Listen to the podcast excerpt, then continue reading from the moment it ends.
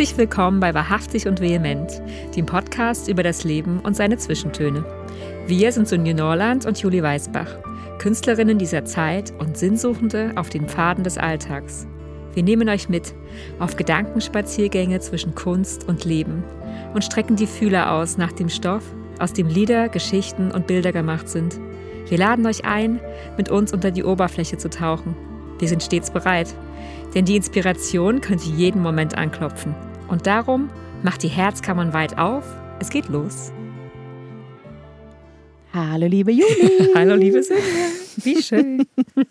ja, und hallo ihr da draußen natürlich auch. Ja, hallo, ihr Lieben da draußen. Der Neid. Wir alle kennen wohl diesen kleinen, fiesen Stachel, dessen Gift sich langsam in unseren Gedanken ausbreitet und uns all unseren Großmut vergessen lässt. Und doch würden wohl die wenigsten offen zugeben, dass sie neidisch sind.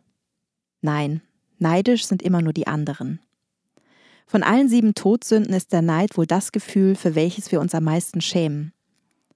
Neid und Eifersucht sind die Schamteile der menschlichen Seele, wusste schon Friedrich Nietzsche.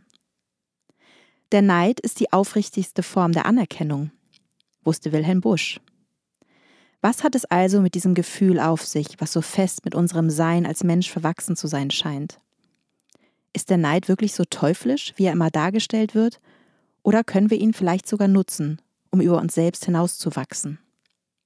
Und welchen Platz nimmt der Neid unter Künstlerinnen und Künstlern ein? Was macht die Kreativität, wenn das Gift des Neides die Adern unseres eigenen Netzwerkes durchdringt? Wie können wir uns vor ihm schützen? Und müssen wir das überhaupt? Liebe Juli, wie ist dein Verhältnis zum Neid? Wann begegnet dir Neid in deiner Rolle als Künstlerin und ja, wie fühlt er sich in deinem Körper an? Also du hast ja gesagt, neidisch sind die anderen. Also ich bin nicht neidisch. nee, großer Quatsch natürlich. Ähm, ja, das ist echt eine super gute Frage, finde ich, weil sich wirklich mein Verhältnis zum Neid doch echt ein bisschen geändert hat in den letzten Jahren und ich damit jetzt auf jeden Fall sagen kann, dass ich heute damit zumindest entspannter umgehe.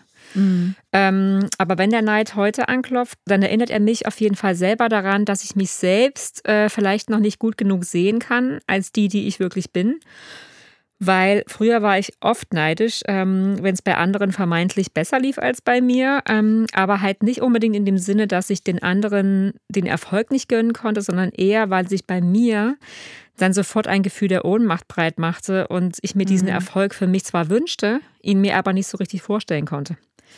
Und das hat mich dann immer sehr traurig und niedergeschlagen gemacht. Ähm, aber ich denke mir halt heute, wenn, äh, wenn ich etwas für mich nicht für möglich halte, auch unbewusst, wie soll es denn dann überhaupt in mein Leben kommen?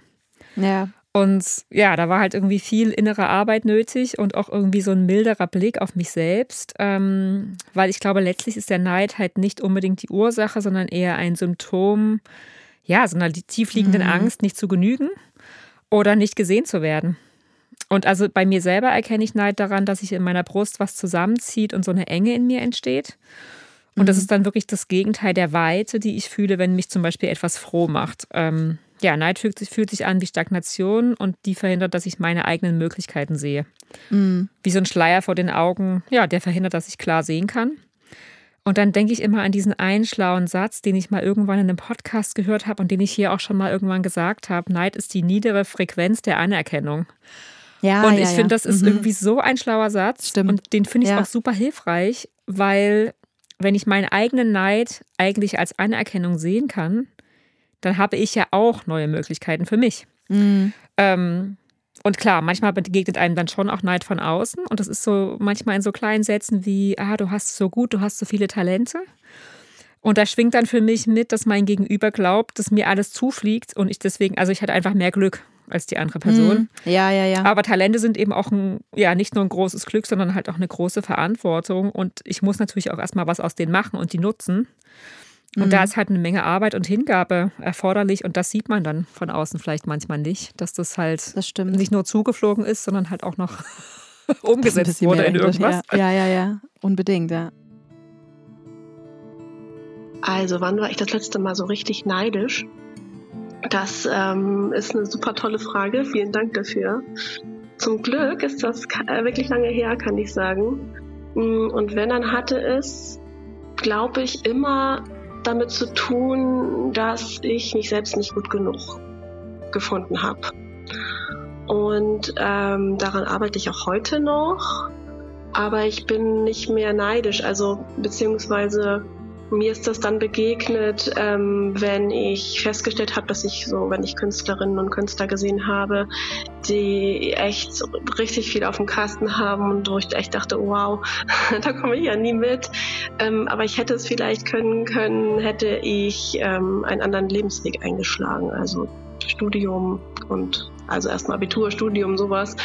Mm, und dann denke ich aber auch wiederum, dann hätte ich auch nicht meinen Lebensweg so gewählt, wie ich ihn jetzt gewählt habe, hätte meine Kinder nicht dann bekommen und hätte nicht erst einen anderen Beruf gehabt und hätte meine Künstlerin-Seite weiß ich nicht, ob sie dann entdeckt, äh, ob ich sie dann entdeckt hätte oder keine Ahnung. Also deswegen, ich bin ja auch der Mensch, der, der aus meinen Erfahrungen besteht.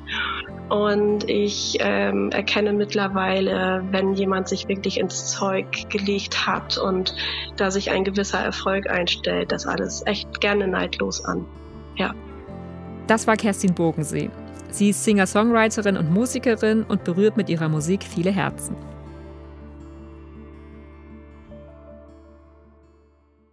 Sündi, würdest du sagen, ist der Neid in deinen Augen tatsächlich der Feind, als der er immer dargestellt wird? Oder kann der Neid an mancher Stelle vielleicht sogar ein Freund und dann auch Motivator sein? Ja, also ich, ähm, ich glaube, dass wir grundsätzlich ne, erstmal auch so zwischen Neid und Missgunst unterscheiden müssen. Ne? Also mhm. Also der, ja, denn der Neid ist ja erstmal nur ein Gefühl, welches im Grunde, ja, wie du auch schon sagtest, meine eigenen Schwächen auch abbildet und ja, oder mein, eigen, mein eigenes Gefühl des Mangels. Und ähm, ja, total. Deshalb, ja, und deshalb können wir es wahrscheinlich auch so schlecht zugeben, wenn wir neidisch sind, weil wir damit ja auch im gleichen Zuge halt, ne, so irgendwie ja, darauf hinweisen, so, hallo, hier, hier, hier bin ich nicht perfekt und hier fehlt es mir an was. So. Und ja. Ähm, ja, und ich glaube, dass der Neid auch ja durchaus in gewisser Weise uns ein Motivator sein kann. Also ja, denn wenn der andere etwas hat, was ich mir selbst vielleicht auch unbedingt für mich wünsche, dann ja, dann gebe ich mir, also zumindest, ne, wenn ich jetzt der Typ dafür bin, auch wahrscheinlich alles, um ebenfalls an diesen Punkt zu kommen. Mhm. So, also im besten Falle.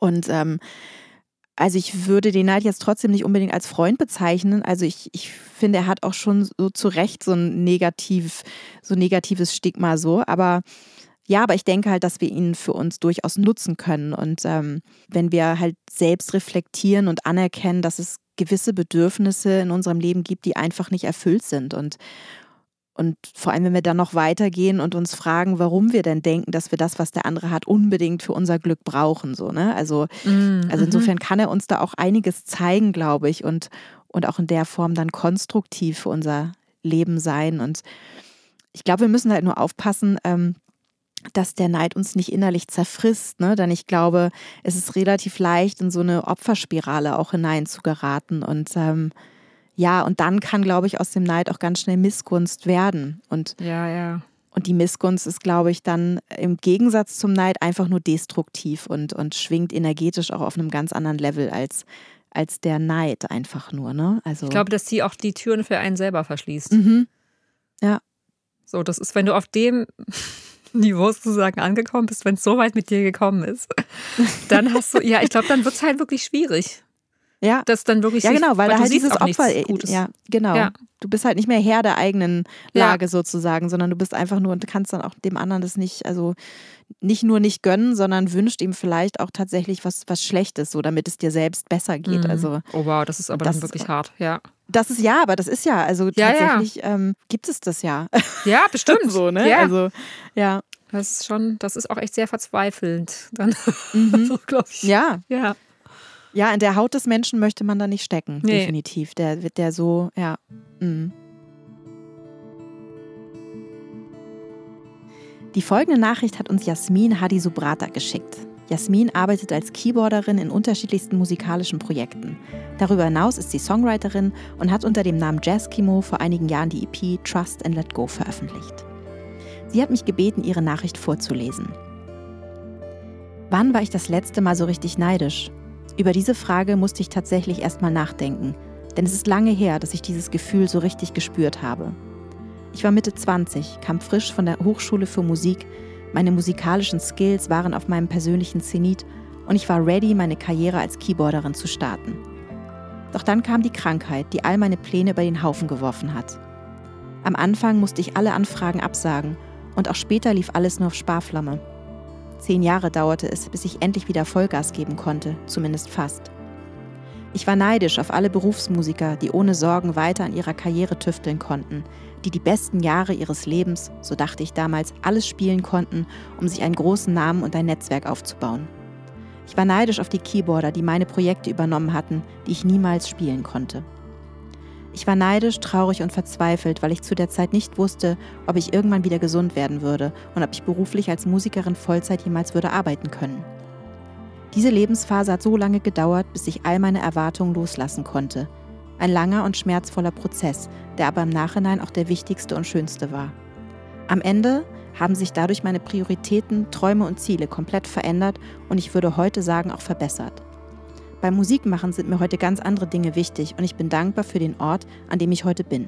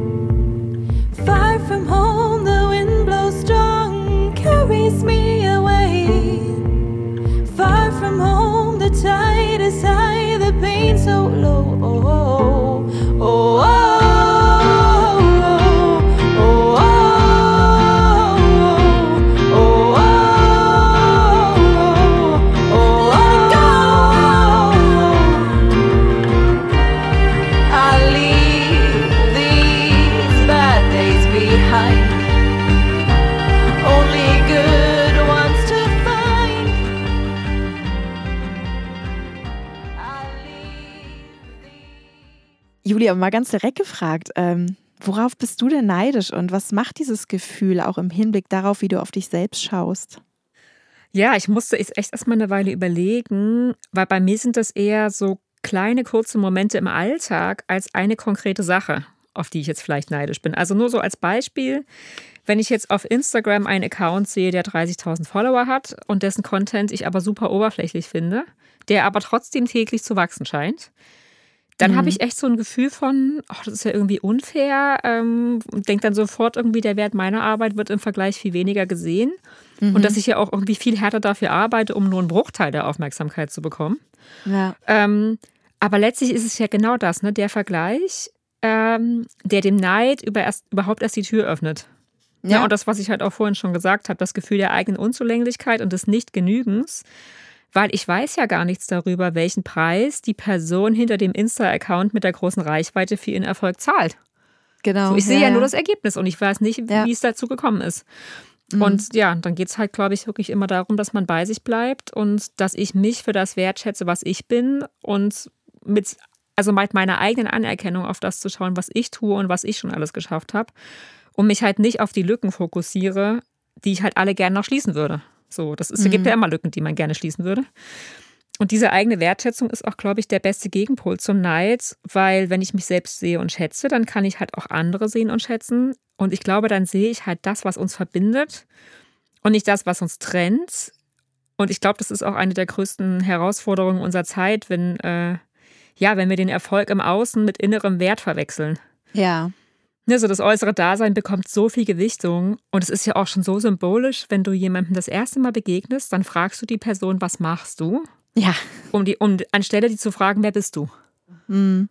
So, ne, wir fragen fast immer, was machst du? Und damit meinen wir so, was ist dein Job, was ist deine Arbeit, was ist deine Berufung oder mhm. was auch immer. Ja. Aber selten, wer bist du eigentlich? Was würdest du sagen über dich so? Und ich finde, das sagt so viel aus. Ja, wie ist dein Wert, ne? Also der Wert sozusagen so, genau. definiert deswegen, über das, ja. Und deswegen finde ich, ist der Neid ja fast schon ein Alltagsbegleiter allein schon wegen solcher ja, äußeren Rahmen. Also es ist mhm. ja schon fast eine Einladung zum neidisch werden. Ja, also wenn, wenn, ja, wir solche Fragen stellen. Und jetzt nochmal als konkretes Beispiel. Ähm, ich weiß noch, als wir beide uns kennengelernt haben, Sinje, an dem Abend, wo wir beide zusammen das erste Mal auf der Bühne standen. Da dachte ich so, wow, Sinje ist so bekannt, die hat schon auf so großen Bühnen gespielt und ist so souverän dabei und sie macht keine Fehler. Und da gehen bestimmt auch leichter Türen auf als bei mir, bei meiner Musik. Du wurdest eines Besseren belehrt. Sorry. Na, weiß ich nicht. Nein, überhaupt nicht. Wirklich, also es ist total spannend. Und das habe ich auch bei den Online-Konzerten dann immer gedacht. So bei den Kommentaren habe ich gedacht, Mensch, Cindy kriegt immer so diese, wow, geiler Song und und, und bei mir ist aber eher so dieses so, ja, ja, Juli, du bist halt eine nette Person. Weißt du, so. so ist mir das, also es ist total lustig, ne, wie man das dann manchmal so ja. so sieht. Also natürlich eher auch von den Leuten, die ich nicht kannte, weil meine Fans muss ich ja nicht mehr überzeugen, die sind ja schon mhm. da. So. Ja, ja, ja. Und ähm, naja, und in dem Moment, also damals auf der Bühne, habe ich halt sofort dieses alte Minderwertigkeitsgefühl in mir gespürt. Ähm, so, weil ich halt das Gefühl hatte, du hattest so eine, ja, so eine große Selbstsouveränität und ich hatte das Gefühl, ich muss mich so bemühen und musste trotzdem mit meinen Blackouts kämpfen irgendwie. Und ähm, ja, ich glaube, das ist das, worauf ich neidisch war, war deine innere und äußere Kraft. So. Mhm. Und heute weiß ich halt, na, wir sind halt einfach super verschieden. Ja. Und wir gehen halt beide mit unseren Stärken unseren Weg. So, was anderes ja. geht halt nicht. Du ja. gehst deinen mhm. Weg mit deinen Stärken, ich gehe meinen Weg mit meinen. Und ich nehme deine Stärke mittlerweile einfach als total große Inspiration für mich an. Mhm. Weil, weil mir das halt hilft, dass ich so denke, wow, man kann es halt auch so machen wie Sinja und es funktioniert. Und vielleicht mhm. denkst du das bei mir auch, ich weiß es nicht. Ähm, ja. Aber es ist. Das ist ziemlich witzig, ja. Aber ja. es ist so, ne? Und es ist, ja. und es ist halt auch wieder das, du siehst halt auch nur das Ergebnis und du siehst eben nicht den Weg, wie die Person dahin mhm. gekommen ist. Und ich wusste ja auch nicht, wie du zu deiner Selbstsouveränität gekommen bist in dem Moment. Ich habe es halt nur als Ergebnis gesehen. Und ich habe mhm. dich damals auch gefragt, das weiß ich noch, da haben wir dann über Santiano geredet. Das war so eine, da hast du ja vor Riesenpublikum gespielt und da habe ich dich gefragt, bist du da aufgeregt? Und dann meinst du, nö. Und ich dachte, krass, ich glaube, ich wäre einfach gestorben. Ich war einfach vor der Bühne gestorben, vor, kurz vorher, und dann wäre ich gar nicht erst rausgegangen. Naja, also ein bisschen aufgeregt bin ich natürlich schon, aber. Also nee, aber genau, so. Aber ich glaube, du hast so ein anderes Selbstverständnis irgendwie als ich in dem Moment. So, du, mm. du, du mhm. sagst dann halt, na, wieso ich mache das jetzt? Du stellst das nicht in Frage, dass das gut wird. So. Mm. Und ich stelle es irgendwie auch nicht in Frage, aber ich, es gibt einen Teil in mir, der dann halt denkt, naja, aber in der Vergangenheit hat es halt auch manchmal nicht geklappt. So. Mm, und das ja, ist, und das heißt ja nicht, dass es deswegen nicht gut geworden ist trotzdem, aber es hat sich nicht immer so angefühlt für mich, als wäre es leicht gewesen. So. Und da habe ich immer bei dir das Gefühl gehabt, diesen Part hast du einfach nicht in dir. Diesen, ja, es könnte, also mein eigener Körper könnte eventuell nicht mitmachen, so, weißt du, das hast du, glaube ich, ja, nicht. Ja, das stimmt. So, und diese Komponente. Ja, ja, genau, das stimmt. Also da hast du ja auch schon von deinen Blackouts und so erzählt. Also in der Form habe ich das tatsächlich nicht, aber natürlich habe ich, also ja, ganz unsichere Momente auch immer, ne? So auf der, auf der Bühne und so. Aber die, aber das ist wahrscheinlich einfach die Routine, die man dann hat. Oder dass, ja. ähm, dass man da dann auch drüber hinwegtäuschen kann. Oder ja. ich kann das dann in dem Moment. So, ich glaube ne? auch, also dass ich, ich das mittlerweile, ich weiß ja mittlerweile, wie ich das dann mache. Ich erzähle dem Publikum ja. einfach alles, was los ist und dann muss ich halt nichts mehr verbergen. So. Und dann ist es auch gut. Aber es ist, mhm. ja, es ist so spannend. Ähm, Vor allem habe ich ja gar nicht das Gefühl, dass ich so souverän bin. Weißt du, das ist ja auch immer die, das ist ja dieser. Die, ja, aber das ist ja immer so, Sinje, glaube ich. Ja, genau. Ja, ja. Die Fremdwahrnehmung und die eigene Wahrnehmung, die gehen einfach total, aus, total auseinander. Und, ja, ja das ist echt verrückt. Das Thema Neid be beschäftigt mich sowohl äh, unmittelbar als auch mittelbar. Aber ich muss sagen, Mittelbar mehr. Unmittelbar hat es mich betroffen äh, in einer Zeit, in der ich ein bestimmtes Bild davon hatte, wie ich arbeiten will und was mein Platz in der Welt ist, äh, in meiner künstlerischen Arbeit. Und äh, das hatte ich mir vorgenommen, aber das passte gar nicht so gut zu mir. Es passte viel besser zu Wegbegleitern. Also es gab ein paar, denen ist das total gut zu Gesicht gestanden, was wir gemacht haben. Da ging es um Workshops und, und Auftritte und sowas. Und, äh, aber eigentlich war bei mir die Zeit schon rum. Äh, das ging damals um Improvisationstheater, habe ich 15 Jahre von gelebt. Ähm, und ich hatte mir das nun dann doch vorgenommen, genau in der Form mitschwimmen zu wollen, die für andere 100% passen, aber für mich eben nicht 100%. Dementsprechend waren die anderen da auch viel erfolgreicher. Ähm, und ich habe mich damit eigentlich meiner eigenen Stärken beraubt. Und im Nachhinein muss ich sagen, ich bin dankbar, dass ich da so krachend gescheitert bin. Weil dann kann man ja einen Kurswechsel dann vornehmen. Heute befasse, befasse ich mich damit, wenn dann eher mittelbar, aber es gibt ein paar Kollegen, ähm, die machen etwas, was ich nicht so gut akzeptieren kann, was wieder mit mir zu tun hat, ja. Aber äh, so, die sich ganz viel vergleichen und das auch immer sagen, naja, der ist dann besser oder guck mal, der macht das, das verstehe ich gar nicht. Und ähm, oft kippt das denn, wenn diese Personen dann äh, eine Erfolgsphase haben, dann wird man fast in diese andere Rolle reingedrängt. Dann, äh, so wenn, wenn, wenn das dann in sowas Grandioses kippt, das ist dann so, oh, da wünsche ich, ich wäre eigentlich ganz weit weg, weil dieses Vergleichen dann äh, führt dazu, dass man dann andere so unbewusst fast so ein bisschen von oben herab oder so ein bisschen, das kriegt dann sowas runterziehendes. Insofern hat, hat Neid dann auch schon eine Bedeutung, dass ich sage, ich halte mich gerne davon fern, weil es einfach eine destruktive Energie ist. Diese Sprachnachricht hat uns Enno Kalisch geschickt. Der Schauspieler und Sprecher Enno Kalisch bezeichnet sich selbst als Geschichtenmensch, denn er interpretiert nicht nur die Geschichten anderer, sondern schreibt auch seine eigenen, die er in Form von Stücken und Songs in seinem Geschichtenmobil zu den Menschen bringt. Erzähl du doch mal, liebe Sunni, wie ist es bei dir? Gibt es jemanden, auf den du neidisch bist? Und ja, würdest du sagen, gibt es einen bestimmten Nährboden, auf dem der Neid besonders gut wachsen kann? Und wie schaffst du es dann, dass aus dem Neid keine Missgunst wird? Hm. Ja, also wie, wie, du ja auch. Also eigentlich sind wir natürlich gar nicht neidisch, ne? Also es ist, also ich, also ich habe ja natürlich auch immer nur, ich habe, ich trage ein Bedürfnis in mir und äh, Neid ist, ist mir natürlich auch eigentlich völlig fremd, aber Glückwunsch. nee, ja, Glückwunsch, genau. Ähm, Nee, also Hand aufs Herz, natürlich ist es also ähm, bei unserer ja kollegialen Freundschaft, also kommt der Neid natürlich auch an mancher Stelle, also oder durch mhm. oder spielt eine Rolle. Also ich blicke zum Beispiel ähm, mit Sehnsucht oder ja, let's face it, Neid darauf, dass du zumindest in meiner Wahrnehmung ähm, und die muss natürlich nicht der Realität entsprechen. Also so viel, ja, mehr Zeit hast, äh, Selbstfürsorge zu mhm. betreiben. So, also, ne, das ist so, also für mich sind meine Zeitfenster, in denen ich mich so meinen Projekten widmen kann, sind relativ eng bemessen und so, dass ich immer das Gefühl habe, ähm, dass da irgendwie ganz wenig Zeit für mich bleibt, so ja. also für diese Selbstfürsorge. Und, und das ist natürlich aber alles eine Frage der Priorität. Natürlich könnte ich mir diese Zeit auch nehmen, so, aber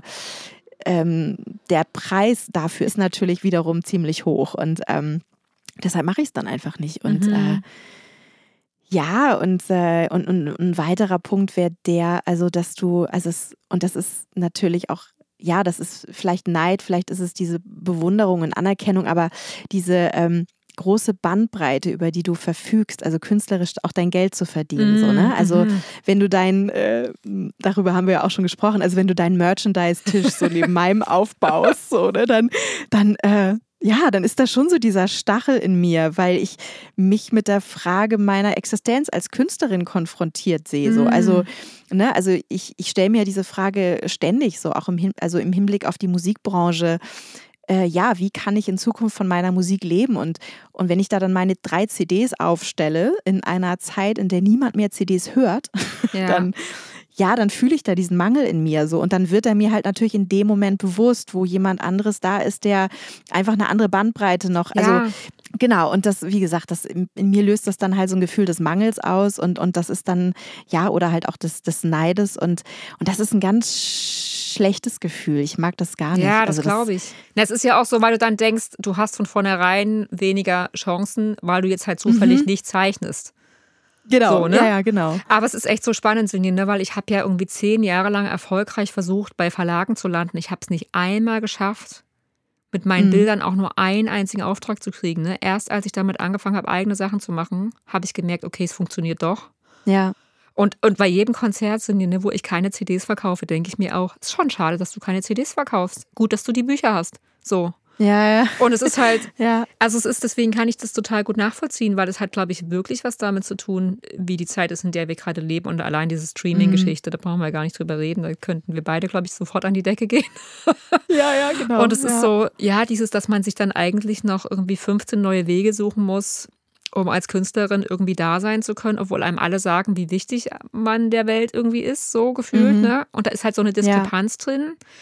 Ähm, dass ich, also ich kann das, ich kann das Gefühl super gut nachvollziehen. Ich kann es mhm. wirklich super gut nachvollziehen. Und es ist auch, glaube ich, weiß ich nicht, eins der allermenschlichsten, weil, weil wir ja alle irgendwie unser Bestes geben und wir wollen halt für unser Bestes auch das Beste zurückkriegen. Mhm. So, ne? Und das ja, ist ja, ja, Und wie gesagt, wenn, weiß ich nicht, ich weiß zum Beispiel auch nicht, was passiert wäre, wenn jetzt meine Crowdfunding-Kampagne mit dem Buchpaten nicht funktioniert hätte, dann hätte ich gedacht, scheiße, ist es jetzt doch ja, nicht du hättest so, einen Weg gefunden. so gut. Ja, aber ich meine ja nur so, weißt du, man kann, also es ist, es ist halt immer so dieses, fühle ich mich irgendwie an der richtigen Stelle. Und ich glaube, wenn ich mich Mhm. an der richtigen Stelle fühle, dann stört es mich auch nicht so, wenn es bei jemandem anders gut läuft. Ja, das stimmt. Aber wenn ich mich Mhm. selber nicht an der richtigen Stelle fühle, habe ich natürlich auch keine Kapazitäten, von denen ich irgendwie zehren kann, Mhm. um irgendwie für den anderen die Freude vielleicht mitzuempfinden, weil bei mir selber der Mangel halt nun mal da ist. Ja, das ist ja auch immer so eine, also das, das stelle ich auch immer fest. Es ist immer so eine Wellen, Wellengeschichte. So, ne? Ja. Also wenn ich halt gerade das Gefühl habe bei, bei mir, also ich bin sozusagen gerade oben auf der Welle und es läuft gerade und es rollt und es bewegen sich Dinge, dann, äh, dann ist das halt auch alles äh, Ja. viel leichter. Also dann, dann, ne, dann, dann habe ich da kein Mangel irgendwie Gefühl, sondern denke ich, ja, cool, ich freue mich mit dem anderen, es läuft. Also Genau, ja, diese ja. Freude kann ich auch empfinden, wenn ich unten bin, muss ich sagen. Also ich freue mich dann auch schon mit, aber es ist Ja, äh, man kann ja, man fühlt ja auch mehreres. Also ich, deswegen meine Genau. ich so, ich gönne dem anderen Genau. den Erfolg eigentlich fast immer. ja. Aber trotzdem habe ich halt dieses Gefühl der Niedergeschlagenheit und diese Diskrepanz Mhm. macht es halt schwer, ne, so dich wirklich mitzufreuen, wenn du halt selber gerade traurig bist. Ja, So ist ja klar auch. Das ist ja sonst schizophren irgendwie. ja, ja. Ja, Juhu, ich bin so glücklich für dich, wenn du innerlich gerade heulst. Also, ja, ja genau. ja, Ja, aber es ist, ist echt. Und es ist dann ja auch immer wieder so, so spannend, also sich dann vorzustellen, auch was du meintest, ne? Also jemand auf Instagram hat irgendwie so viele mehr Follower oder Klicks oder wie auch immer. Für die Person gibt es halt genau diese gleiche Geschichte, nämlich Ja. mit jemandem, der wahrscheinlich 100.000 Genau, hat. Also weißt du, absolut. es ist ja immer eine, eine Frage so, ähm, ja, mit welcher Erwartung man da auch selber rangeht. Absolut. Und ähm, wer halt so der, den nächst höheren äh, Step irgendwie erreicht hat, den man selber gerne für sich erreicht hätte schon. Also deshalb, es hört halt nie auf. Genau, man weiß ja auch inhaltlich gar nicht, was das eigentlich, wie gesagt, bedeutet, weil es gibt ja eben auch wirklich Accounts mit einer halben Million, wo ich so denke, wofür jetzt eigentlich? Mhm. Also was mich, sind die alle echt? wo ich das, ja, oder wo ich das halt inhaltlich gar nicht nachvollziehen kann.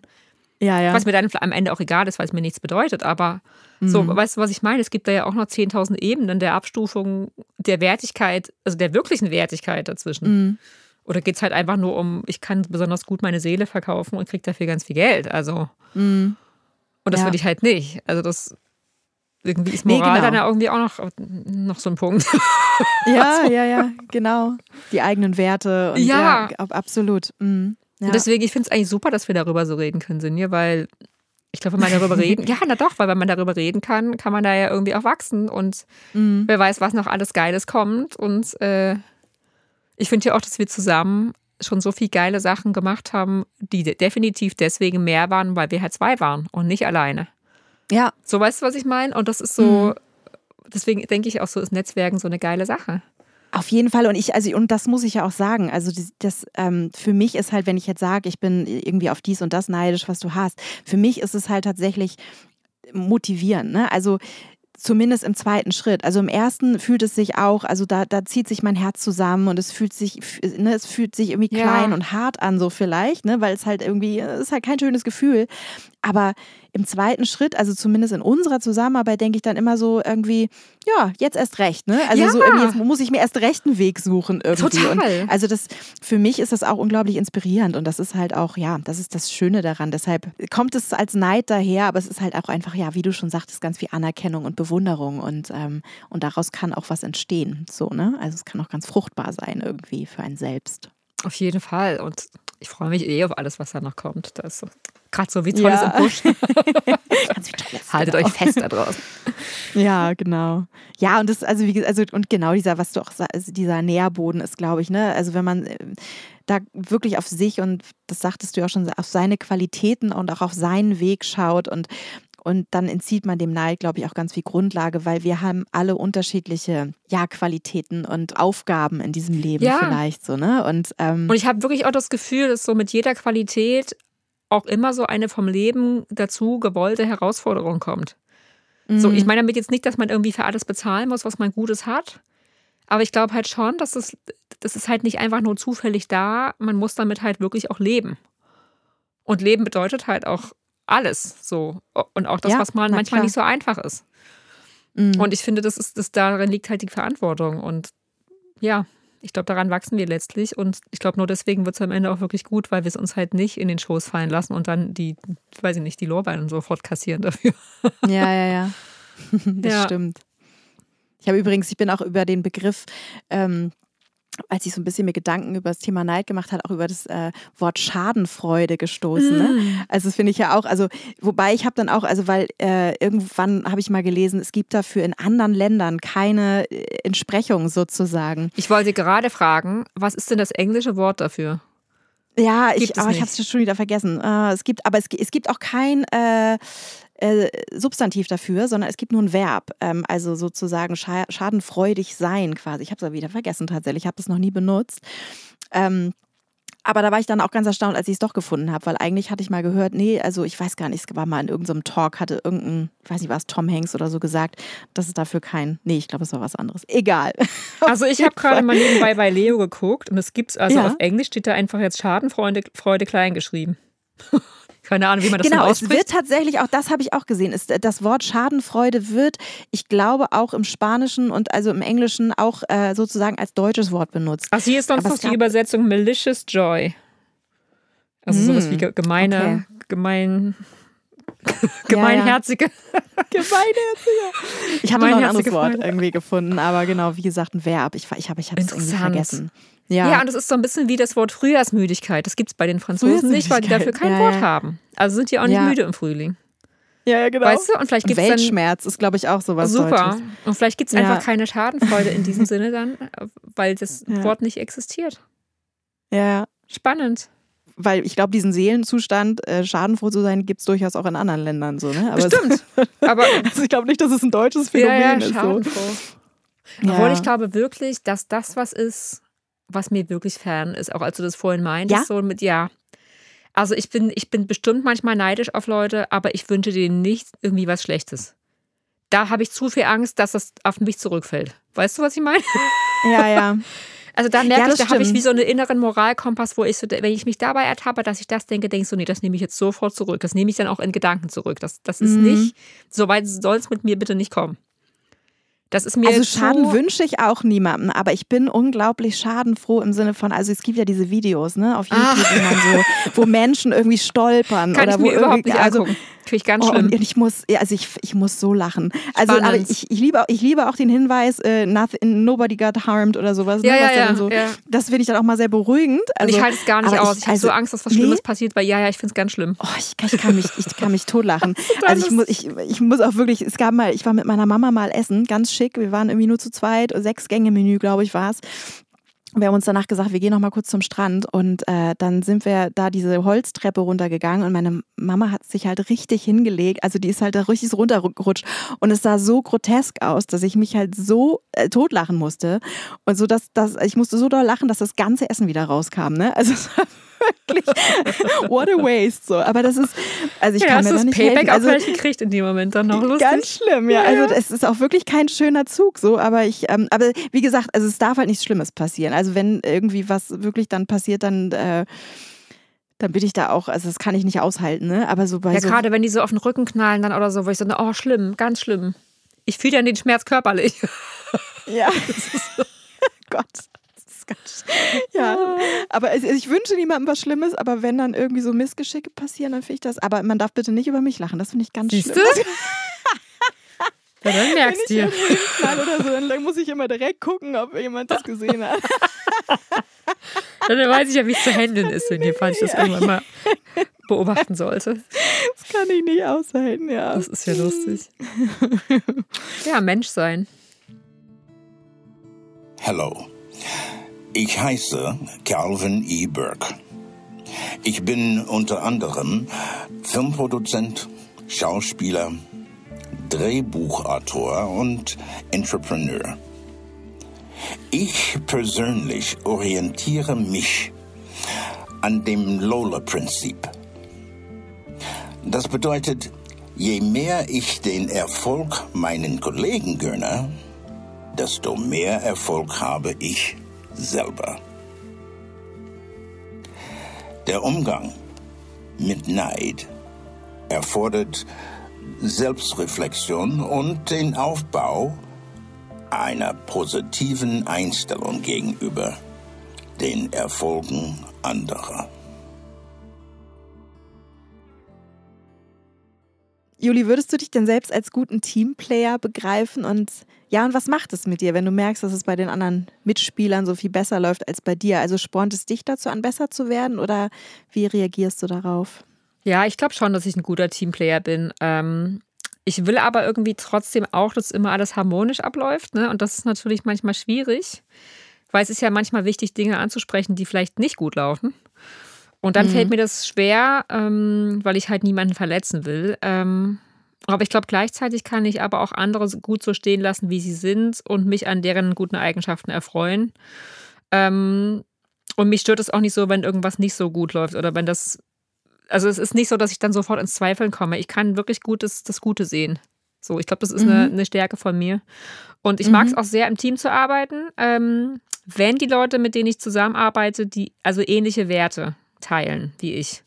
Weil ich glaube, das ist so mhm. die Voraussetzung für Teamwork. Ähm, also es geht mir irgendwie immer daran, dass ich ne, ne, darum, dass ich eine Botschaft übermittle. Und wenn die Teammitglieder, mit denen ich zusammenarbeite, auch die Botschaft wollen oder wenn die, die auch wichtig ist, dann glaube ich, haben wir halt alle die gleiche Motivation, dran zu bleiben, bis es richtig gut mhm. wird. Und ich glaube, dann ist ein Projekt eigentlich äh, ja, auf Erfolg ausgerichtet. Und ja, ich habe auf jeden Fall auch schon einige wunderbare Projekte äh, mit wunderbaren Frauen gemacht und die waren wirklich sehr wertvoll und bereichernd. Und eins dieser Projekte ist natürlich dieser Podcast auch, den wir seit 40 Episoden zusammen machen sind. Ja? Yeah. Und ich finde, wir sind echt ein super Team und sogar mit einem Ozean dazwischen. Das muss erstmal ja. jemand nachmachen. So. ja. Und ja, und ansonsten würde ich sagen, ja, bei mir ist es im letzten Jahr echt gut gelaufen. Ich habe aber eben auch wahnsinnig viel dafür gearbeitet. Also wirklich, ich glaube, das war mhm. mein arbeitsamstes, allerkrassestes Jahr. So, ich bin vor ja. ein paar Tagen so halb die Treppe runtergefallen, weil meine Beine nachgegeben haben, weil mein Körper, glaube ich, so K.O. war, dass ich einfach irgendwie nicht mehr konnte. Mhm. Dann dachte ich so, ups, vielleicht musst du jetzt mal ein bisschen, also ich merke das dann manchmal gar nicht, dass ich so viel rausgebe, bis zu dem Punkt, wo mein Körper mich dazu zwingt, weil mir das auch so viel Freude macht, dass ich dann halt mhm. meine eigenen Grenzen gar nicht mehr irgendwie wahrnehme. Und was mir aber halt wirklich sehr hilft, ist halt irgendwie, ja, dass ich irgendwie immer mehr jetzt auch an meinen eigenen Erfolg glaube. Das habe ich, glaube ich, früher einfach nicht so gemacht. Und da war ich eben auch neidisch, mhm. weil ich mir es halt, wie gesagt, selber auch nicht zugetraut habe. Und weil ich halt auch echt erlebt habe, dass ich eine super tolle ähm, Community habe, die mir halt hilft. So. Mhm. Und ähm, ja, und wie gesagt, das hilft mir halt eben auch, wenn ich sehe, wie jemand anders erfolgreich ist, dass ich dann halt ahne, dass da eine Menge Arbeit dahinter steckt. Und das ist irgendwie spürt mich das halt an, dass ich dann denke, wow, die anderen machen es die kochen auch ihre Suppe hart. mit Wasser ja, ja, und ja. mit Salz und bis es halt irgendwann passt. Und das ist auch bei denen Arbeit. Und ich denke halt auch, das ist so die beste Nachricht eigentlich. Ähm, wenn eine andere Person was geschafft hat, was ich auch möchte, das ist doch der Beweis dafür, dass es möglich ist. So. Dass es geht, ja. ja, stimmt. und das ist doch was, äh, was ich mir total zunutze machen kann. Und wenn dann eine Person vielleicht sogar noch in meinem Team ist oder so, die das, bei der das so ist, dann kann ich die ja fragen, wie sie das gemacht hat. Und dann lerne ich ja vielleicht auch noch was, was ich bis jetzt nicht wusste. Mhm. Und dann ist es doch eigentlich eine ja, Win-Win-Win-Situation. Und das ist irgendwie ja. ein ganz gutes Gefühl, finde ich. Ja. Ja, das ist schön, was du sagtest. Also, wenn, genau, dass man einfach sieht, dass es, wenn jemand anders geschafft hat, dass es geht. Genau. Und nicht halt mhm. denken, nee, für mich ist das nicht möglich, sondern eher so, cool, die Person ja. ist der Beweis dafür. Geil, kann eigentlich nichts mehr schiefgehen jetzt.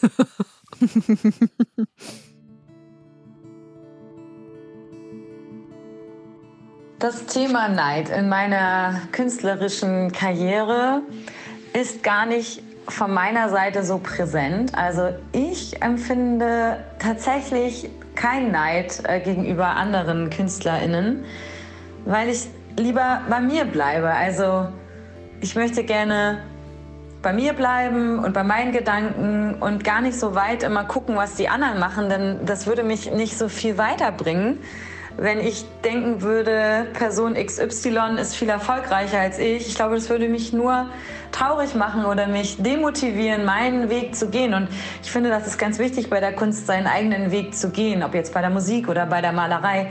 Ähm, nicht immer gucken, was die anderen machen und mit dem Strom schwimmen, sondern das, was von, aus einem selber rauskommt. Und ich glaube, deswegen brauche ich auch nicht neidisch sein, wenn jemand etwas anderes macht, denn jeder macht es ja anders. Also jeder, auch wenn jemand solche Musik macht wie ich, macht er sie ja anders, weil er nicht Sarah Weiß ist. Und Neid aber in die andere Richtung ist mir schon ähm, entgegengekommen. Ich glaube gar nicht immer so bewusst, aber so dieses Jahr, bei dir sieht das ja so einfach aus, dir fliegt das alles zu. Ähm, das ist ja toll, dass du dein Hobby so zum Job machen konntest. Ähm, das wird so ein bisschen, das ist nicht richtig dieses extreme Neid. Oh, ich bin jetzt neidisch, dass du Erfolg mit dem hast, was du tust. Und äh, so, sondern eher dieses, ich bin eigentlich ein bisschen neidisch darauf, dass du das gefunden hast, ähm, was dich so ausfüllt. Und das sieht so leicht aus und das hätte ich auch gerne. Das war Sarah Weiß. Sie ist Singer-Songwriterin und Malerin und hat sich dieses Jahr ihren Traum erfüllt, gemeinsam mit der wunderbaren Tina Dico einen Song zu singen.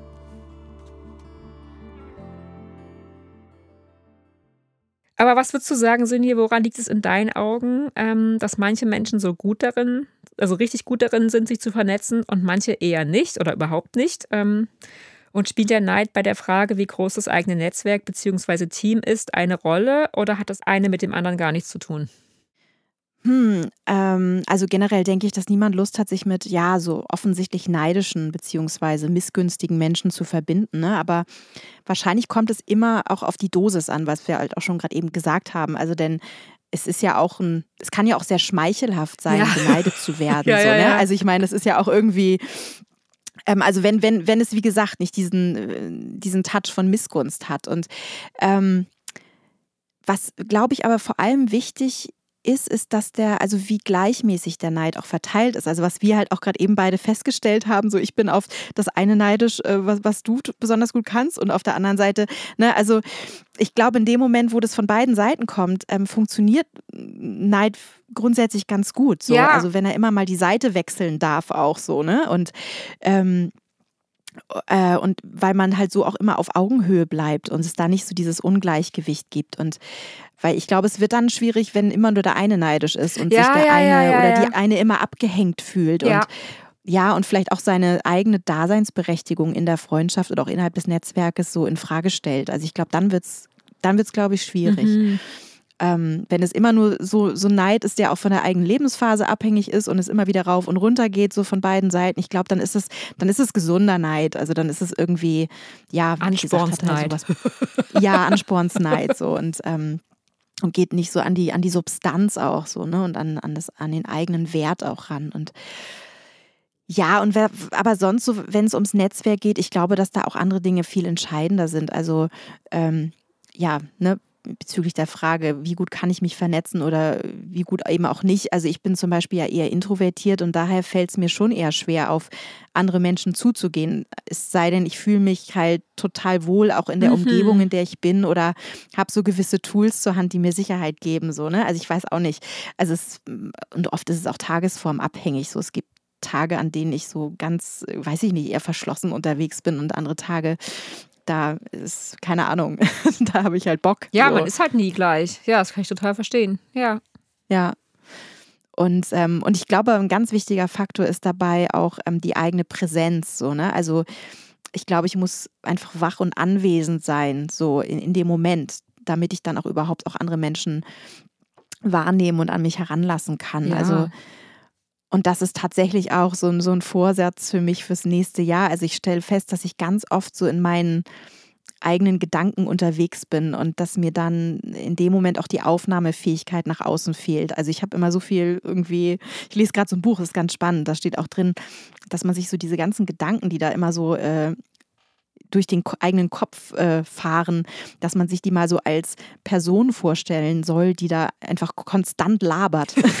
und die da so, so wirklich die mal so, ne? Also, und das ist schon ganz schön krass. was da so ständig irgendwie also an konstanter Beschallung irgendwie ja. abgeht. Und das, ähm, ja, und, und, und das verhindert dann so oft, dass man auch im gegenwärtigen Moment, finde ich, sein kann und dann, wie gesagt, auch diese Aufnahmefähigkeit auch für andere Menschen hat. Und und äh, ich glaube, deshalb ist auch Musik für mich tatsächlich so, ein, oh, so eine Bereicherung und auch so ein, ich weiß nicht, so ein Ort, an dem ich, da kann ich wirklich im Moment sein. Mhm. Also das kriege ich halt mit Meditation wirklich irgendwie bisher noch nicht hin. Also das ist wirklich schwer, wenn, wenn Stille ist und dann auch den, den eigenen Kopf, also ja, die Gedanken ja. still werden zu lassen. Aber das merke ich so, dass es da, da ist Musik so das, das Werkzeug für mich. Also wenn ich da irgendwie Ist irgendwie auch Ja, cool. In der Stille ist ich- Musik drin, dann, ne? Ja. ja. Mm. Ja, Ja, genau. Ähm, würdest du denn sagen, dass du gut im Netz Netzwerken bist und ja, und, und woran entscheidet sich letztendlich, wen du in dein Netz hineinlässt? Und ja, du hattest ja gerade eben auch schon so ein bisschen erzählt, so, ne? Also, dass, dass du irgendwie da so eine große Unterstützung gespürt hast und so im letzten Jahr. Also, ja, wann, wann hat, war es das letzte Mal, dass sich dieses Netz äh, schon in, getragen hat? Oder gab es da noch andere Momente in deinem Leben, wo du dachtest, ja, dieses, dieses Netz hat mich getragen und aufgefangen? Und ähm, ja, und gibt es auch was zu dir im Hinblick auf das vergangene Jahr, äh, also gibt es etwas, für was du im Hinblick auf das vergangene Jahr besonders dankbar bist? Ja, ich würde heute sagen, es heute ist der Tag des Jahr. also ja, ich würde ich würd sagen, ich bin gut im Netzwerken. Und zwar, weil ich festgestellt habe, dass Netzwerken etwas ist, was irgendwie in meiner Natur liegt. Also ich, ich muss, ich finde es überhaupt nicht anstrengend. Ähm, ich mag es sehr, mit Menschen in Verbindung zu gehen und auch so einen persönlichen Kontakt zu haben, auf so einer ganz menschlichen Ebene und in so einen Austausch zu kommen, der wirklich für beide Seiten fruchtbar ist. Also ich möchte nicht so eine Newsletter-Werbetante sein, weißt du, die immer nur sagt, hier mein neuestes Ja, ja, ja. Angebot. Das, find, das, das ist mir extrem innerlich zuwider. Ähm, Und ich mag das halt sehr, Menschen mit einzubeziehen. Also zum Beispiel halt auch in meine Arbeit als Künstlerin und denen dann damit halt auch einen Platz für ihr eigenes Sein zu geben. Und das bekomme ich echt oft rückgemeldet, also in E-Mails, wenn, wenn Leute sich dann zu meinen Texten oder zu meiner Musik oder meinen Bildern melden. Und ähm, ja, und in diesen Mails liegt halt dann nicht nur eine große Dankbarkeit, ähm, die mir wirklich sehr, sehr viel bedeutet, sondern eben auch so ein großer Wunsch nach einer Verbundenheit. So in einer Zeit, wo Mhm. persönlicher Kontakt und Tiefe einfach, glaube ich, ja, teilweise gar keinen Raum bekommt. Und das sind halt genau diese Menschen dann, die mir schreiben, die dann auch meine Buchpaten geworden sind, die mir dann geholfen haben, äh, mein Buch zu finanzieren. Das waren über 100 Leute aus verschiedenen Ländern. Ja, Wahnsinn. Und es hat mich einfach irgendwie umgehauen. Es ist ja irgendwie schon Ja. anders als eine Crowdfunding-Kampagne, finde ich, wo man sagt, hier, das und das zahlt ihr und dann wird es, dann findet es halt statt. Sondern ich habe ja gesagt, Mhm. zahlt einfach, wenn ihr es zahlen könnt, macht es, macht mit. Und es findet halt Mhm. auf jeden Fall statt. Und wenn ich jetzt aber nur drei gehabt hätte, hätte ich natürlich irgendwie auch ein Problem gehabt. so, Ja. ne? Und ähm, Ja, ja. ja, und es hat mich irgendwie so berührt, weil ich habe halt gemerkt, ähm, dass es den Menschen halt auch wirklich ein echtes Anliegen war, mich zu unterstützen. Und die haben sich so auf das fertige Buch gefreut. Ich glaube, weil es für sie auch irgendwie ihr Buch war. Also es ist auch für sie ein Begleiter geworden seitdem. Das haben mir halt auch schon einige geschrieben, die es jetzt halt schon gelesen haben und sagen, Mensch, es hat mich irgendwie immer wieder an mich selber erinnert. Ich habe mich da drin wiedergefunden. Und du hast halt Sachen gesagt, die ich fühle, für die mir die Worte fehlen. Und wo ich so denke, wow, das ist so das Beste, was einem jemand sagen kann. So, ne, wenn das, was man, das, was man sich selber wünscht, eintritt. So Ja, für ja. die Sache, die, die man da macht. Aber du hast halt, finde ich auch, ich glaube, das macht, auch, macht es auch aus. Also vielleicht siehst du es anders, aber du hast halt diese Präsenz, von der ich gerade eben gesprochen habe. So, die hast du halt ganz, also ich glaube, Menschen, die mit dir Kontakt aufnehmen, die fühlen sich von dir gesehen. Ja, das also kann du bist sein. einfach so. Und, und ich, du bist auch einfach jemand mit dir, also ich glaube, jeder möchte mit dir befreundet sein. Weißt du? Also, bist süß. ich bin süß. nee, aber weißt du, du hast sogar was ganz Verbindliches und Ja. was ganz Warmes auch, wenn man mit dir glaube ich, also äh, Kontakt aufnimmt und so. Und das ist äh, ganz schön. Also ich glaube, dass, also du, du, du ziehst da auch Menschen so an. Also das, Ach, das hast du ähm, aber schön gesagt. glaube ich. Ach, danke. Ja. Ja, mir ist es halt interessant. Also mir ist es halt auch super wichtig. Also ich merke Mhm. richtig, dass mir das so, mir ist es auch ein inneres Anliegen, wenn mir jemand sowas wirklich total Liebes schreibt, dass das nicht einfach irgendwie ins Leere verpufft, sondern dass ich darauf auch was antworte Ja. und dass, dass ich den Menschen irgendwie, wenn die dann sogar nach meiner Meinung fragen, wo ich denke, also wer bin ich denn, dass sie mich überhaupt nach meiner Meinung fragt, die Person. Mhm. Und dann ist es doch meine Aufgabe, da irgendwie auch, weiß ich nicht, einen Raum, der Raum, der jetzt schon mal da ist, irgendwie zu nutzen, um was rauszuschicken, was dann vielleicht auch für die Mhm. Person gut ist. Und dann habe ich zumindest, ja, eine, eine kleine Spur hinterlassen und man weiß ja nie, was das bringt. Aber hast du nie an irgendeiner Stelle das Gefühl, dass du, weil du gibst ja unglaublich viel, ne? Also auch wenn ich sehe, wie du deine, deine Sachen mit Liebe irgendwie verpackst und jeder kriegt eine persönliche Ja. Nachricht und also du gibst ja so unfassbar viel da rein. Hast du nicht das Gefühl, dass du manchmal leer bist oder das, weißt du, also dass Ja. du irgendwie, dass es, dass du an deine eigenen Reserven auch gehst? Also, Doch, das habe ich schon. Also ich merke, wenn ich, wenn ich es nicht schaffe, genau, da sind wir bei der Selbstfürsorge, was du vorhin gesagt hast. Wenn ich dann in meinen Tag, weil der dann halt auch super voll ist, nicht schaffe, diese Etappe einzubauen, die nur für mich Mhm. ist und das so und so lange nicht geschafft habe, Dann sagt Ja. mein Körper irgendwann zu mir so, ich blockiere jetzt den Rücken, ich mache jetzt das und das, ich schlafe nachts nicht mehr, ich Ja. kriege Herzrasen. Also ich habe dann lauter so körperliche Galoppiersymptome quasi. äh, und wo mein Ja. Körper dann mich richtig rasend macht im wahrsten Sinne. Und dann merke ich so, okay, jetzt musst du die Reißleine ziehen. Und ich glaube aber nur deswegen bin ich da bis jetzt nicht irgendwie dran ausgebrannt, weil mir das so viel auch zurückgibt. Mhm. Also nur deswegen kann ich das überhaupt. Ich würde das, glaube ich, wenn es irgendein anderer Job wäre, würde ich das körperlich und mental überhaupt nicht hinkriegen. Es wäre mir einfach viel Ja. zu viel. Aber weil ich irgendwie so denke, ach, ich weiß es hört sich so doof an, aber ich habe so das Gefühl, das ist auch irgendwie auch der Grund, warum ich da bin. Das ist halt das, was ich in diesem Leben hier mache. So, darum bin Ja. ich halt da. Und das mache ich dann halt. Und es ist irgendwie so, also mich, die, die Frage stellt sich halt irgendwie nicht, weil ich das so, ich mach's halt. Und wie gesagt, und wenn ich dann an so einen Punkt komme, wo es halt nicht geht, dann muss ich halt die Pause machen und dann muss ich das lernen. Und ich lerne es halt auch immer noch, weil es natürlich auch teilweise dann nicht funktioniert. Aber ähm, ja, ich merke halt so, dass das, äh, es ist irgendwie wirklich ein großes Geben auch da und ich kann mich irgendwie auch darauf verlassen. So, ich kann dann irgendwie einen Kalender rausbringen und im Sommer haben dann halt ganz viele Leute diesen Kalender einfach bestellt, ohne auch nur ein Cover davon gesehen zu haben. Wo ich dann so Mhm. denke, wow. Und es, auch das hat geholfen, zum Buch beizutragen, ähm, weil die Leute da irgendwie so durch dieses, ja, durch dieses, was du halt sagst, durch dieses, den Raum, den wir da irgendwie eröffnet haben, der, glaube ich, dann am Ende vielleicht mit der Kunst gar nicht mehr so viel zu tun hat. Es geht dann vielleicht wirklich eher nur um dieses, um die Verbindung halt. Mhm. Und das, der Kalender ist halt das Symbol dafür, was dann halt vielleicht als sichtbares Ding dabei rausgekommen ist. Ja, ja, ja. Und ich glaube, das ist halt letztlich das, ähm, ja, wo Du stehst dann, dann einfach für Qualität, aber auch Juli, weißt du, das ist auch, glaube ich, das Ding. Du hast einfach den sehr schön. das Qualitätszertifikat, weißt du. Ich, egal, was Ich Juli kauf das macht, das wird sowieso gut, das bestelle ich. Das ist sehr schön. Naja, aber es ist halt schon auch passiert, dass zum Beispiel dann halt Leute so Besitzansprüche an mich stellen, ne? Wenn ich halt persönlich auf E-Mails Mhm. antworte, dass Leute dann denken, ich gehöre denen jetzt und die haben einen Anspruch darauf, innerhalb von kürzester Zeit Antworten zu bekommen und am besten auch so freundschaftliche E-Mail-Briefe mit Leben erzählt und so. Und da merke Ja, ich dann ja. halt auch so, da muss ich natürlich radikale Grenzen ziehen, weil ich kann da nicht mit jedem, der mir einmal ein freundliches Wort schreibt, eine Freundschaft Mhm. anfangen. Also, scha- also, also bei aller äh, Entdeckerliebe und bei allem, weiß ich nicht, bei allem Interesse an irgendwie zwischenmenschlichen Verbindungen. Ich, also ich bin ja kein, ja, ich bin ja nicht Google irgendwie, der dann irgendwie Ja. auf einen Link oder auf eine Anfrage was rausgibt. So. Das, das funktioniert ja nicht. Ähm, ja, aber was ich noch sagen kann, auf jeden Fall zum Abschluss, also du hast ja auch gefragt, ob irgendwas passiert ist im Leben, so wo, wo ich das Netzwerk mich wirklich aufgefangen äh, ha, hat. Und das war wirklich vor ganz kurzer Zeit, erst nämlich im November. Da ist was passiert, das hat mich wirklich doll erschüttert und wo ich so gedacht, gedacht habe, wow, ich habe echt die beste Community. Da ist nämlich ein äh, echt sehr bösartiger Radiobericht über mich in den Medien erschienen, ähm, von einer Redakteurin, die mir offensichtlich schaden wollte. Und sie hatte halt im Interview von mir nicht die Antworten bekommen, die sie scheinbar gerne gehabt hätte und hat sich die Antworten dann einfach selber ausgedacht und eine Geschichte über mich erzählt, die halt komplett gelogen war. Und ich Ja. war wirklich, ich, ich habe es dir auch erzählt und ich war echt am Boden zerstört und der Beitrag wäre dann über zwei Jahre auf einer überregionalen Plattform des, eines echt großen Senders im Netz online gewesen. Aber da hat die Frau sich echt verrechnet und sie hat weder mit meiner noch mit der Vehemenz meiner großartigen Community gerechnet. Und ich habe Ja. dann echt wirklich innerhalb von ein paar Tagen ganz viele entsetzte Rückmeldungen bekommen, auch zu dem Beitrag von Freunden und Ja, ich Bekannten. war auch entsetzt. Ja, genau, du warst auch eine der ersten. Ich dachte, über wen, über wen spricht sie da eigentlich? Habe ich gedacht, das ist doch nicht Juli. so, weißt du?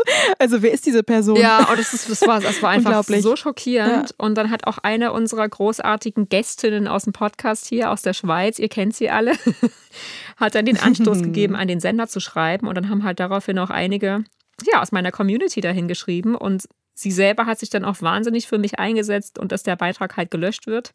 Und auch ich habe halt so mit ganzer Kraft irgendwie mich dagegen gewehrt. Und ja, einige Tage später ist der Beitrag wirklich gelöscht worden, obwohl man mir vorher vom Sender gesagt hatte, dass das Löschen äh, von Beiträgen mit sehr hohen Hürden verbunden sei und eben nicht einfach so möglich. Ja, und da kann, ja, könnt ihr euch auf jeden Fall vorstellen, ihr Lieben da draußen, ich war so erleichtert und ein weiteres Mal super dankbar für das, was man halt zusammen erreichen kann. Und ich Mhm. glaube, das, und das war nämlich auch das, worüber ich mit der Journalistin eigentlich reden wollte. Ich wollte halt mit der darüber reden, was man gemeinsam alles machen kann und wie toll es ist, mit so einem Netzwerk, als gerade als Künstlerin, in einer Zeit, wo Ja. ja das Geld irgendwie gefühlt für die Kunst erst recht noch knapp ist, irgendwie, dass man trotzdem Türen öffnen kann. So. Und ähm, ja, es sind halt irgendwie diese lebendigen Verbindungen, für die ich so dankbar bin und die es mir halt auch ermöglicht haben, jetzt zum Beispiel Hauskonzerte und Lesungen in vielen Ecken des Landes zu geben, auch mit dir, Sönje. Und einfach Menschen zu begegnen, die mich und uns auch sehr berührt haben. Und da kommt immer so ein ganz großes Vertrauen und so eine Offenheit entgegen, ähm, was ich jedes Mal einfach als großes Geschenk irgendwie ansehe. Und deswegen freue ich mich jetzt schon so auf alle anderen großen und kleinen Begegnungen, die neuen Jahr auf mich und uns warten. Das wird ja. mega. das wird richtig gut. Ah, schön. Ja, ja super. Hm. Genau, und passend dazu, ihr Lieben, habe ich, ihr kennt ihn mittlerweile schon, äh, meinen Song Fragen mitgebracht, weil der stellt sich nämlich genau diesem Thema, das wir heute besprechen. Muss es wirklich laut sein, damit es ankommt? Fehlerlos, damit es bleibt? Geht es nur voran, wenn man vorne ist? Und bleibt man stehen, wenn man verweilt? Sag mir, worum geht es wirklich? Lauter Ruhe.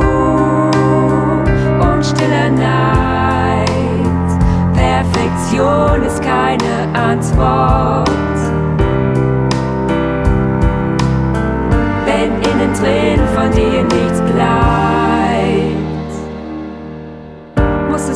Wirklich hip sein, damit es gut ist.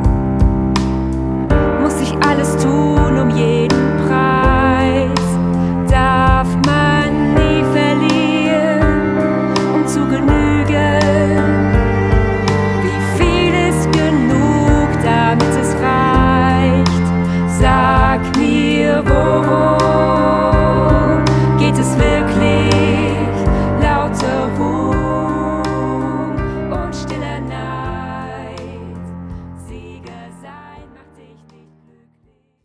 Liebe Sunni, wofür bist du denn dankbar? Ähm, und wie möchtest du im neuen Jahr dem Neid jeden Nährboden entziehen? Und was wünschst du dir?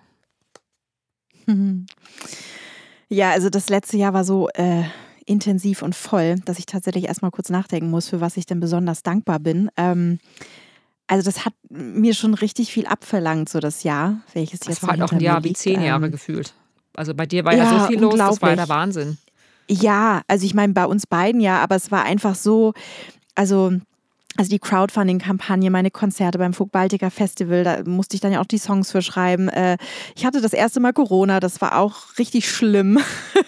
Ähm, unsere Auswanderung nach Kanada und damit ja auch verbunden, ja, die Monate des Loslassens und des Ankommens und ja, das war schon irgendwie ein ganz schön dickes Brett, muss ich mhm. sagen. Und, ähm, und auch wenn sich einige Dinge wirklich schön gefügt haben, also äh, lag darin wirklich eine gewaltige Kraftanstrengung, muss ich sagen. Ich. Also das und ich bin total dankbar dafür, dass meine Crowdfunding-Kampagne Erfolg war und ich meine EP machen darf. Und ich bin total dankbar, dass ich meine Storm-Songs da halt bei dem Festival spielen durfte. Ich bin unglaublich dankbar, dass mein Sohn einen so guten Schulstart hatte. Aber ich bin auch verdammt dankbar, dass das jetzt alles so hinter mir liegt. Ja. So. Also ne, bis auf die EP, die kommt natürlich noch und ich freue mich da auch drauf. Aber so, das war, ja, also ich bin auch schon dankbar, dass ich das so geschafft habe. Ja. Und ähm, und ja, und, ähm, und da sind wir dann vielleicht auch schon bei den Wünschen fürs, fürs nächste Jahr. Also ich, ich würde mir natürlich riesig wünschen, wenn, wenn meine neue Musik, die für mich ja auch also komplett äh, Neuland ist jetzt auf Deutsch, also wenn die von den Menschen natürlich gut angenommen wird. Neuland für Norland. Neuland, Norland, ja. sagen. Sie wird nicht Neuland heißen, die oder die EP. Sie wird so wunderschön. Ich bin schon so gespannt. Ach, das wird das. Ja, ich bin auch total Du wirst die Herzen im Sturm erobern. Da gibt es gar keine Frage. Im Sturm erobern. Ja. Neuland für Norland erobert die Herzen im Sturm. Mega. Oh, das genau. wird die genau. Schlagzeile in, der, in den großen überregionalen Tageszeitungen. Ja, genau. Ich das wünsche dir von Herzen, dass du auf die richtigen Redakteure triffst, liebe Sinja. ja, ja, das, also das hat mich tatsächlich, auch deine Erfahrung da, hat mich wirklich nochmal ganz wach werden lassen. Also so, ich glaube, ich wäre da auch, äh, also ja, anders jetzt, also genau, ich, ich möchte dann natürlich auch irgendwie mein, äh, meine Offenheit und so mir bewahren, aber ja, das fand ich schon auch extrem krass, ja. was da so gemacht wurde.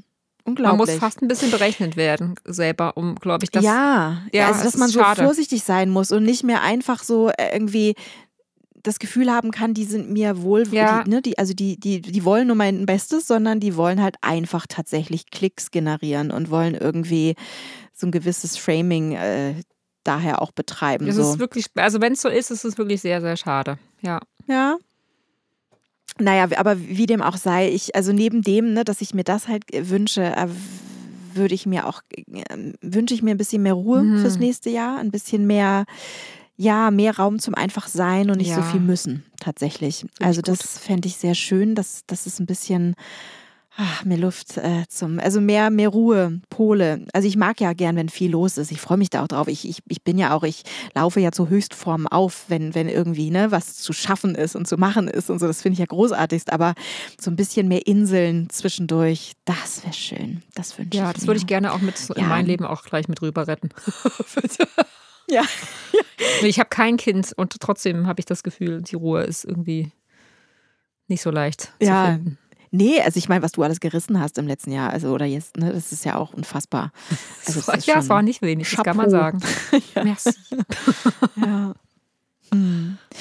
Ja, aber ihr Lieben, wofür seid ihr denn dankbar? Und ja, und was möchtet ihr auch mit ins, ins neue Jahr nehmen? Wir, lasst, lasst uns doch mal teilhaben an eurer Dankbarkeit und teilt uns mit, wofür ihr dankbar seid auf Instagram. Ähm, wir möchten nämlich unter allen, die uns äh, markieren in ihrem Post und, und ja, sagen, wofür sie dankbar sind, möchten wir eine Theodor Storm EP von mir verlosen und ein Buch von Juli.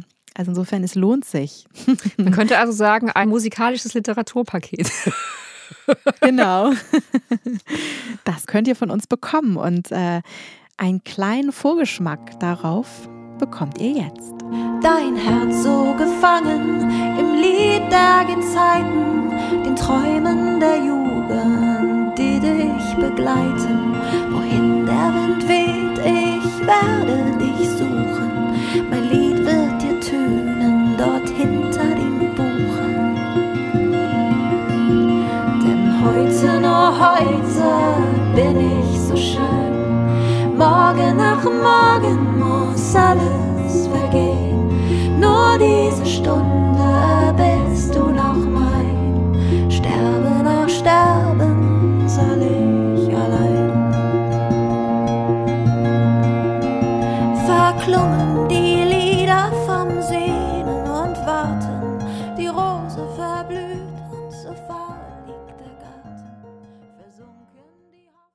Ihr Lieben, ich lese euch jetzt den letzten Text aus meinem Buch vor, aus meinem neuen Buch. Ähm, in jedem Sturm ist ein Lied und das ist der Epilog. Ähm, und der geht so. Früher dachte ich, das Leben passiert mir. Ich war überzeugt davon, dass manche Menschen mehr Glück haben als andere. Sie wirkten stärker als ich und so viel besser dafür ausgestattet, der Unwucht dieser Welt etwas entgegenzusetzen. Heute weiß ich, dass es nicht der Schmerz ist, der mich zu der macht, die ich bin. Es ist das, was ich immer schon war, meine Essenz, die ich hinter der Schwere nicht spüren konnte. Mein wertvollstes Geschenk hatte ich die ganze Zeit bei mir. Ich weiß es jetzt. Ich bin begabt. Für Begegnungen, für Verbindungen, für das Leben. Ich habe wunderbare Menschen getroffen. Ihre Spuren sind Fährten zu mir und hinaus in die Welt. Ich bin dankbar für jede und jeden von ihnen, denn was wir sind, sind wir nur zusammen. Meine Durchlässigkeit ist kein Mangel, sie ist der Schlüssel, der Türöffner für Zwischenräume, die Vorzimmer der Wunder, meine größte Kraft. Das war wahrhaftig und vehement mit Juli Weisbach und Sünje Norland. Wir freuen uns sehr, dass ihr dabei wart. Wenn ihr möchtet, schreibt uns euer Feedback und eure Fragen an info oder hinterlasst uns dort eine Sprachnachricht über Speakpipe. Vielleicht möchtet ihr auch einen virtuellen Kaffee mit uns trinken und uns so dabei unterstützen, diesen Podcast auch in Zukunft werbefrei zu gestalten. Alle Informationen dazu findet ihr auf unserer Website. Außerdem möchten wir euch einladen, diesen Podcast zu abonnieren. So werdet ihr immer informiert, sobald eine neue Episode online ist. Hinterlasst uns eure herzerwärmenden Bewertungen und empfehlt wahrhaftig und vehement mit aller Vehemenz weiter, damit möglichst viele erfahren, dass es ihn gibt. Bis zum nächsten Mal und bleibt wahrhaftig und vehement.